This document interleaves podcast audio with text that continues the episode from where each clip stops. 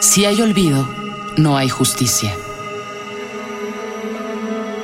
Nos faltan 43. El silencio de la ausencia. 2. Escuchaban por sobre sus cabezas. Cada vez que el sonido abarcaba el espacio, ella se apretaba un poco más sobre su pecho. Tantas veces él lo había deseado. Tantas veces había soñado con esta cercanía.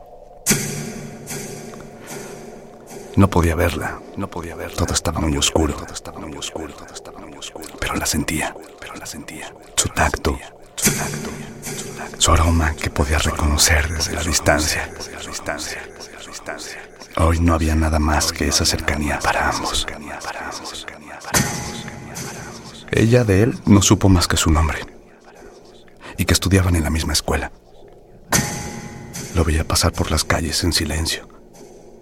Sentía su mirada, pero nada más.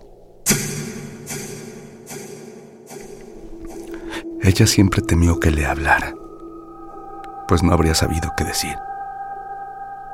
No era buena para hablar con gente que no conocía. Ahora, en esa oscuridad, lo sintió como si siempre hubiesen estado juntos. Una de las balas atravesó la lámina del techo y se incrustó silbante en una de las paredes. Una pequeña ráfaga de luz se dejó ver en el piso. Ellos se abrazaron con más fuerza. Estaban tan juntos que el mundo cabría entero en su abrazo.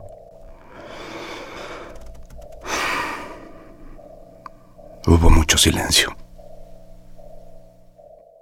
Él murmuró su nombre al oído de ella. Ella murmuró su nombre al oído de él. Ambos sonrieron en la oscuridad. Con cada gesto, el mundo comenzó a ser otro.